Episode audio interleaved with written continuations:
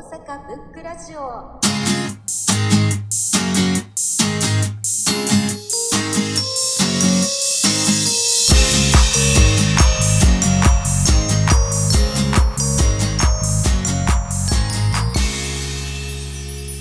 この番組は本が好きな人たちが集まり、本から始まる様々な思い、広がりを記録してつないでいく番組です。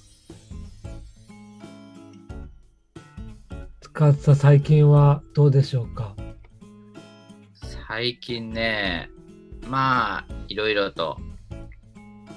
本読んだりとかしてますよ。なんか12月になると何かこう、周りの影響っていうか、焦る感じないですか？焦る感じ。うん。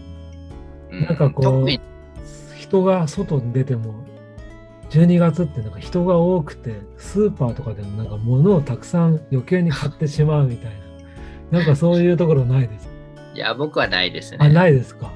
うん。でもね、ブックオフとか、セールやりますよね。セールね、年始に、年末年始、年始から、年始にやるんで、うん。その前に行っちゃいますね。チャンスな、あれですよね。そうそうそう20%オフとか。あ、そうです、そうです。うん。でも先に取られたくないんでね、年末とかに行っちゃうパターンありますね。あと、大掃除とかで本をきっと売る人も多いんでしょうね。ああ、そうでしょうねう。ん。で、その処分した本がまた在庫が増えるから、さらにこうセールをして、こう商品が売る人と買う人が増えるみたいな。なるほど。うん。じゃあ早速あの本題に。そうだ、この間のバーお疲れ様でした。あ、いえいえ、こちらこそ。ありがとうございます。どうでしたか？いや、まあまあ、よかったですよ。結構面白かったですよ。そうですね。私お客さんとして行って、やっぱりなんか知らない人と会うのは楽しいけど、やっぱりなんか疲れるところはあるなと思って、人疲れみたいな。で特に主催の場合、なんかいろいろ責任とかも、なんかあ変に背負い込んでしまったりして、そういうので疲れないかなとかってちょっと、まあ、思ったんですけど。まあ、3回目やったんでね、結構慣れてた感じはありましたよ。うん。ただ、あの、当日にめちゃくちゃ本持ってきたりとか、本も買いまくってたから、重かったですね、本がね。まあ、それぐらいかなっていう。まあでも本がない限りは始まらないって感じですよね。そうですね。ええうん私今回紹介するのは「私は慎吾」という漫画なんですけど、まあ、ここでなんでこう漫画の作品なんだって感じる方もいるかとは思うんですけれど、まあ、いわゆる文学作品と漫画というものを比べた場合にやっぱり漫画は子供向けというか文化的には低いもののような認識が、まあ、昔は強かったかと思うんですけれど今現在はもう文学と同じように芸術表現のジャンルの一つとして論じられるようになってきていて、まあ、それには多くの素晴らしいこう漫画家たちがたくさんの良い作品を生み出し作品としてのま質を進化というか上げていった結果その積み重ねがあってのものだと思うんですけれど、ま今回紹介するこの「私は慎吾」の作者の梅津和夫先生もその功績の大きな一人だと。でまあ簡単に作者の紹介ですけれど、え1936年和歌山県生まれ奈良県育ち現在85歳。で作家でいうと柳田邦夫さんとかと同世代。黒田夏子さんが梅津先生の一つ下で今年亡くなられた斎藤隆夫さんの「ゴルゴ13」のあの方が同い年です。で、高校生の頃から貸本漫画で仕事を始めて、最初は少女向けの、まラブコメものと恐怖ものを書き分けながら独自に進化していきます。で代表作は週刊誌に連載して、後にアニメとか映画化された「まことちゃん」や「恐竜教室14歳」などがあります。で恐怖というもののの持つ奥行きをこの漫画の表現で広げた人だと思うんですけれど私が幼児の頃に覚えていて強烈なのは「まことちゃん」という作品で主人公が幼稚園児でもううんちとかをすぐどこでもしたり漏らしたりまあギャグ漫画なんですけれど赤塚不二夫とかのギャグとはまたまっと種類の違う笑えるんだけどなんか怖い気持ち悪いめちゃくちゃなこう変な漫画だったなっていうので強烈に覚えていて誠ちゃんたちが何しでかすかもう分からなくても暴走しまくるんですけれど多分おそらく今だったらアニメで放送してたんですけど当時今だったらもう放送できないようななんかクレームが来そうな内容であの誠ちゃんは障害者なんじゃないかとか子供の教育上悪影響なんじゃないかとかって言われそうなような内容でした。でまあ人間の衝動というか怖さ気持ち悪さおかしさをあんな風に漫画で描いた人ってなかなかいないと思うんですけれどあの後にこの山上達彦のガキデカとか「旗リロ」とかその後に続く系譜もあるんでしょうけどあの古谷実とか、まあ、塚さんきっとそういう系の漫画詳しいんで後でちょっと話したいなと思うんですけれど最近の梅津和夫先生はタレント活動とかでテレビとかまあ雑誌で見かける機会はあったんですけれどもうずっと作品を発表ししていなかったのでとっくにもうそういう表現活動は引退されたものだと思っていたんですけれどあのなんと今年の夏ぐらいに今新しい作品を書いていますっていう突然ツイッターで発表があってそれがあの来年の1月にあの東京で梅津和夫の大回顧展みたいな催しがあってそこで新作を発表されるそうなんです。でその新作がなんとその「私は慎吾」っていう作品の続編らしいんです。私はこの漫画買ったの10年ぐらい前でその話の続きってどうなんだろうと思って終わり方が続きなんかないような漫画だったって記憶していて、まあ、ちょっと慌ててまた読み返してみたんですけれどでその熱が冷めないうちに今日この作品を紹介したいなと思いました。私は慎吾梅津和夫作でこれは1982年から1986年小学館のビッグコミックスピリッツで連載された作品です。それまでは漂流教室やまことちゃんとか少年サンデーっていう子供向けの漫画で連載していたんですけれどビッグコミックスピリッツというこの青年向けの雑誌で連載するというのはおそらく本人の中でも大きな変化があったと思います。内容をざっくり説明しますと漫画最初から最後まで全編を通して天の声のようなナレーションが過去を回想するような形で物語を語っていきます。最初は悟少年という無邪気な12歳の小学6年生の子供がいてあの誠ちゃんほどではないですけど子供らしいバカなことばかりをして遊んでいるんですけれど周りがもう6年生だからだんだんそういう遊びとかに付き合ってくれなくなっていってクラスの中では悟少年は浮いた存在でした。お父さんが筋肉もりもりのちょっと間抜けなキャラで、えー、町工場のようなところに勤めてるんですけれどある時そのお父さんが勤める工場にロボットが配属されるという話を家庭の中で悟少年は聞きます。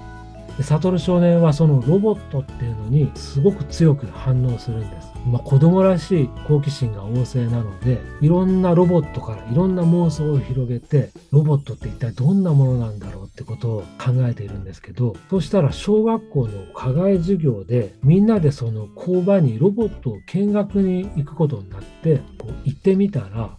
悟少年が期待していたような鉄人28号とかガンダムとかそういうようなロボットではなくてクレーン車のような先っぽがハサミ型になっていてこうアームがただついていて物を掴んでこう組み立てるようなもう武骨な産業用機械だったんです。で工場の人が面白がって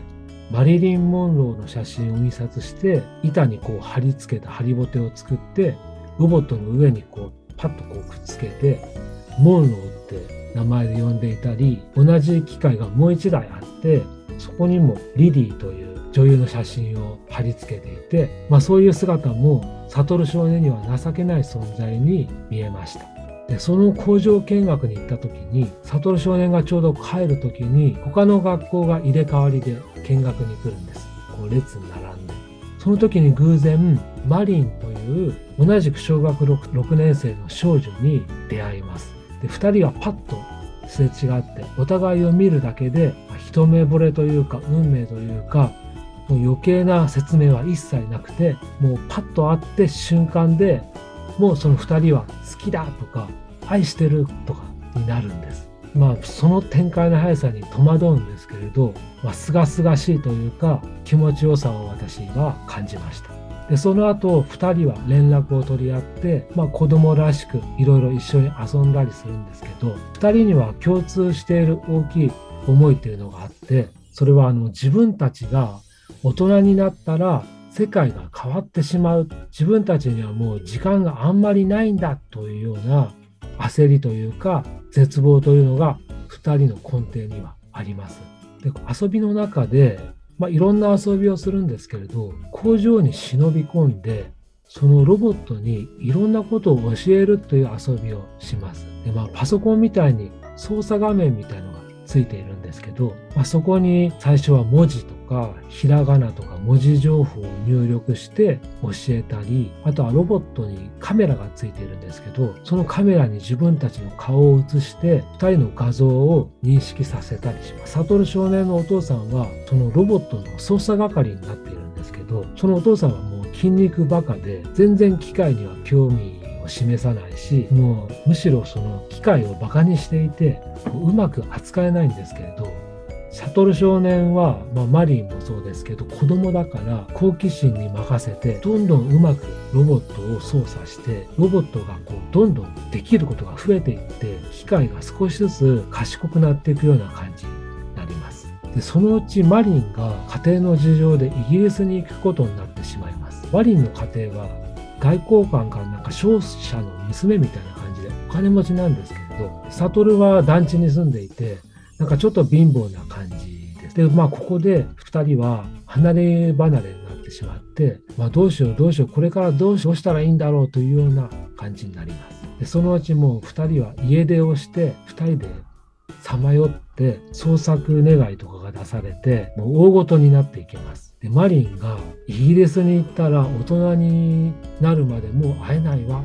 もう子供の時の私たちに会えないわうわーとかって言ってあの見開きページでよくあるあの梅津和夫さんの目がギャッとこう見開いたような絵で大雨の中マリンが泣くんです。で捕まる前に結婚をして子供を作るしかないという思いに行き着きます。で子供だからもうどうしていいかわからないで工場に忍び込んでロボットに聞くんです文字を打ち込んでどうしたら子供が作れるのかってをロボットに聞きます。そうするとロボットの回答が333から飛び移れという回答の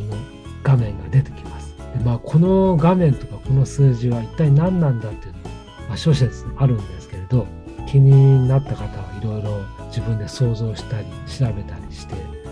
面白いかもしれないですけれど、まあ、この言葉回答が出て2人は非常に戸惑っていて何なんだ考えたりするんですけど東京タワーの高さが333メートルでそこに登っこから飛び移れば子供ができるんだっていうふうに信じるんです。もうええっていう感じの展開なんですけれどえこれがまあ前半のクライマックスシーンで2人が視界がまあ広いと怖いからって言って夜まで待って東京タワーに登っていくわけです。でマリンがその途中で一生のうちで今が一番幸せなのかもしれないわとかって言って、まあ、泣いたり怖がったりわめいたりするしながらですね東京タワーに忍び込んで手すり階段みたいなところを登ったりはしごのようなところでもうマリンは怖がって目をつぶりながら登っていったりもう雨も途中から土砂降りだし雷は鳴っているしもう先端の方はこう東京タワーの先端だからぐらぐら風に揺れていてもう何度も落ちそうになりながらそれでも2人は登りきって最終的に登りきるんです。東京タワーのてっぺんに。でもその上でもうまさに恐怖の頂点もうカタルシスの先端のようなところでそこから悟とマリンは12歳の2人が手をつないで飛び移るんですもう見開きのページでもうカラーであの独特の絵でわーってこう2人で手をつないで飛び移るでまあ実際はヘリコプターに助けられて子供が生まれていなくて絶望するんですけれどその瞬間にこう天からピカーってこう光が差してあの奇跡が起きてあのロボットに意識が宿るんです。でまあそこでマリンはイギリスに行ってしまってサトルが一人で工場に忍び込んでマリン僕は今も君を愛していますっていう文字を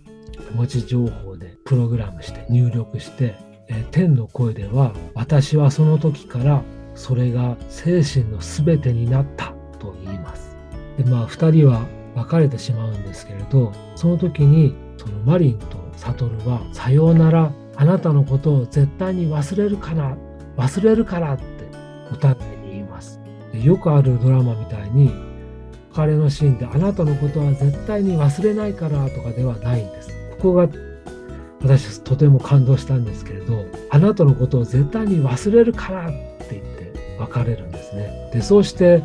あの悟の父親は会社をクビになってしまってもう用なしだみたいな感じで従業員みんなクビになってしまうんですけどあの新潟に引っ越して母が水商売を始めたりして家庭崩壊みたいになってしまいますでマリンはイギリスで一見あの親切そうなすごいでも悪いロビンという若者に体を狙われたりしたりもうすぐそこに来ている大人になってしまうという恐怖に怯えて気が狂ってしまったようになります。で意識を持ったロボットはもう産業用ロボットとしてロボットとしては動きが悪い機械になってしまってもう機械としてはありえない行動をしたりするので工場の社長とかから怖がられてついにあの工場の社長の奥さんに壊して売られそうになります。で解体屋が来て壊されそうになるんですけれどロボットはもう意識があるので壊されたくないと思ってそのロボットを固定しているボルトを外してもうコードをぶち切ったりして解体屋にもう逆らって解体屋を殺したりして工場から逃げ出すんです。でも産業用ロボットだからもう足もないしうまく動けなくて先端についてるアームを使ってシャクトリムシみたいにこう胴体を引きずって武骨にこう歩いていくんですね。でも気づいたらゴミ捨て場に埋もれていてえ自分はこれからどうしたらいいのいいのだろうと悩みます。悟に会いたいと思うんです。で悟一家が出て行ったその団地の部屋に新しく引っ越してきた家族がいてそこには植物人間のような話すことも見ることもできないような肉の塊みたいな娘を持つ家族が出てきます。でその女の子、まあ、肉の塊みたいなんですけれどその女の子とロボットがテレパシーみたいに会話をしてお互いが友達になってとかって言い合ってロボットは地下水道を渡ってあの悟の部屋に行けば悟に会えると思っているので、えー、その部屋にこう向かっていくんですけどそこにはもう悟がいなくてその肉のの塊みたいなこうテレパシーみたいに会話をしていた子供と対面をして私たちは友達あなたは誰みたいなやり取りがあって機械が私は慎吾ですと言うんです。でこうマリンの「真」っていう字と悟の「語」っていうのを合わせて慎吾なんですけれど、まあ、少女が「私は人間です」機械に向かって「あなたも人間です」と言います。で機械のその時に機械のモニターの画面に頭の大きな胎児みたいなこう目の黒目が四角くなったこう宇宙人みたいな画像が出てくる。でこれがまあ自分の姿みたいな感じで認識します。で悟の最後の言葉の私は今でも愛していますという言葉をマリンに伝えなくてはいけないという一心でその後慎吾は行動していきます。そんな機会を大人たちは、まあ、機械がそんな一人で歩いたりするっていうのは怖いしもう全く理解できないから何としても壊そうとします。で何度も何度も壊されそうになるんですけれどその度に奇跡が起きて、子供たちやおばあちゃんや動物たちがもう命がけでその慎吾、まあ、ロボット機械を助けようとするんです。でも子供とかおばあちゃんがどんどん死んでいきます。でその度に機械がコンピューターや世界中の機械とかもう人工衛星とかにまでつながって膨大な情報をどんどん得ていきます。でまあ体は機械なんですけど意識としてはもう全ての世界中の機械を動かせるようになってで、まあ、しまいにはもう自分を構成するもう物質とか機械も地球の一部分で成り立っていてもう全てがつながったからもう自分が宇宙そのものみたいなもう全能の神みたいな巨大な力を持つにまでに至るんです。でその時にもうイギリスにいるマリンがもう体の中から時計の音が いいですかはいはい喋りすぎじゃないですか。もうちょっとねもうちょっとで終わります。もうこれ、ね、いや、僕ね、僕ね、私の主語読んでないんで、はい、これ以上でう、ん、ちょっと聞きたくないですよ。ああもう聞けない感じになってきます。はいあもうだいぶ後半に来てるんですけどそうです、いらない、いらない、もう。いらないもんあの絶対ね、喋りすぎですよ、これ。これねでもねもうちょっとしゃべりしゃべりすぎたくなるぐらいの内容なんです。まあ、そうですけど、読んでない人は、うん、自分で読む楽しみなくなっちゃうんで、ああじゃあもうどうしような。これもう後半なんですけどとにかくそのマリンが大人になっていくっていうもう恐怖で。僕聞かなくていいですか？まあいいですよもういいです。あじゃあもう終わったらお知らせします。はいはい。どこまで行ったかな、まあ、とにかくね機械になった。私はシンゴでシンゴがマリンがどんどん大人になっていくのを助けようと思ってマリンのところに行くんですけどもう自分はロボットというかもう地球のような存在になっているのでもう何でもできるんですでマリンを助けようと思って暴走するような感じでもうミサイルを撃ったりもう破壊ともう修復もうマリンとその妄想がもうごちゃごちゃになっているような状態になって宇宙にある人工衛星みたいなものを一部分を落下させて悪いイギリスのその今マリンをたぶらかしているその若者にぶつけようとするんですけどもうそこで偶然がちょっと起きてしまってマリンにその落とすものが当たってしまうようなでそれを回避しようとその2人がいる現場エルサレムまでものすごい勢いで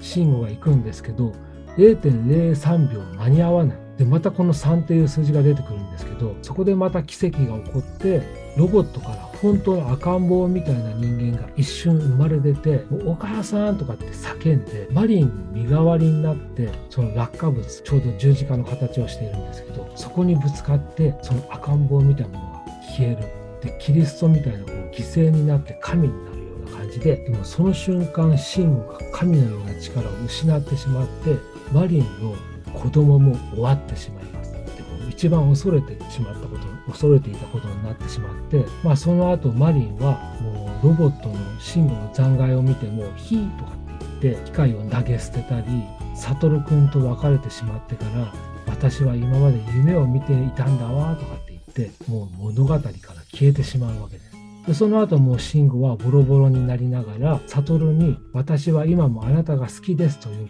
マリーの言葉もこれ嘘なんですけどそれを伝えようと悟に会いに行こうとします。でまあその後もいろいろボロボロになりながら悟のもとに行くっていう話があってなんか妙なこう日本人の意識という謎の集団とかあとは慎吾が途中で毒のおもちゃを世界にばらまくとか謎の計画とか、まあ、いろんな話が出てくるんだけど、まあ、それは話してほしくなるから私もよくわからなかったのでそこは触れません。まあそこでとにかく悟のもとに会いに行くところで物語が終わります。あもしもし。もしもし、今ちょうどあらすじみたいなものが終わりました。あらすじっていうかもうネタバレじゃないですか。もうね、これネタバレになっちゃうんですけど、実はね、思いっきりはしょってるんですよ。で、いや、このね、悟とマリーの物語以外にもなんかいろんな伏線があるんです。もうそこはもうざっくりちょっと抜かしてみたんですけど、なんかね、この作品読んで、なんかこのナレーションみたいな慎吾の声が、もう走馬灯のような感じで、なんか死ぬ前に思い出すような思い出とか記憶って、もうその瞬間瞬間はもう奇跡の連続みたいなものだろうなって思うんですけど、なんかもうそのありえないことが漫画の中で起きるのが、もうありえないんだけど現実みたいな感じで、もう現実と漫画がもうごっちゃになるような感覚で読みました。今も塚さんとこういうふうにこう離れて話したりとか、あの10年ぐらい前にニコ生で塚さんを画面越しに見てここからまあ私も塚さんも10年間とかもっとかなそういう時間を置いてなんかこう今画面を通して話してるとかってことも、まあ、インターネットとか Zoom とか科学技術とかまあ、そういうので説明はつくけれど明日死ぬってなった時にいろんな思い出の中の一部分だったらまあもう奇跡みたいなもんじゃないですかね。なんかそういうことを私は感じましたねこう読みながら。作品の、中核の大人になる怖さっていうのがなんか途中で人が死んだりとか梅津和夫の漫画には気持ち悪い顔とかいろんなとこ出てきて怖いんですけどその大人になる怖さっていうのを主人公たちが怖がっててなんかそれはこう見えない怖さでまあそれって何なんだろうとかすごく怖いなって考えさせられましたね。で本当にその続きっていうのが来年一体どんなんだろう気になります。はい、塚さん梅津先生の作品でなんか印象に残ってるのとか好きな漫画ってありますか？まあ漂流教室は、うん。まあ、14歳とか好きですよ、恐怖漫画とかまだ小説とかでも恐怖の種類っていろいろあるけど梅津先生の書く恐怖って独特ですよね。そうですね。うん。あそこまで恐怖を追求するようななかなかいないなって、まあ、だからこそ巨匠の一人なん、梅津先生は多分ね人の顔を描くのめっちゃ怖いじゃないですか、うん、だからあれはあの人が怖いんじゃなくだからあれは恐怖してる人の顔じゃないですか。うん、本当は。うん、あの人自身が怖い怪物とかじゃないわけじゃないですか。うん、なのに、その恐怖してる人をこっちからしたら怖く映してるっていうのが新しいんちゃいますかね。うん、本当に人が怖がった時はもうその人の顔も歪んでしまうから、うん、それを見てあこのこんだけ怖いんだみたいなのが、うん、我々に伝わるわけじゃないですか。そういうメタ恐怖みたいのを生んだのかなっていうのは思ったりしますね。恐竜教室とかになるともう恐怖だけでもなくなってきますよね。そうですね。うん、なんか希望を書こうとしたり、あうん、SF みたいな感じにも入ってくるし。そうですね。うん、ご視聴ありがとうございました。次回をお楽しみに。大阪ブックラジオ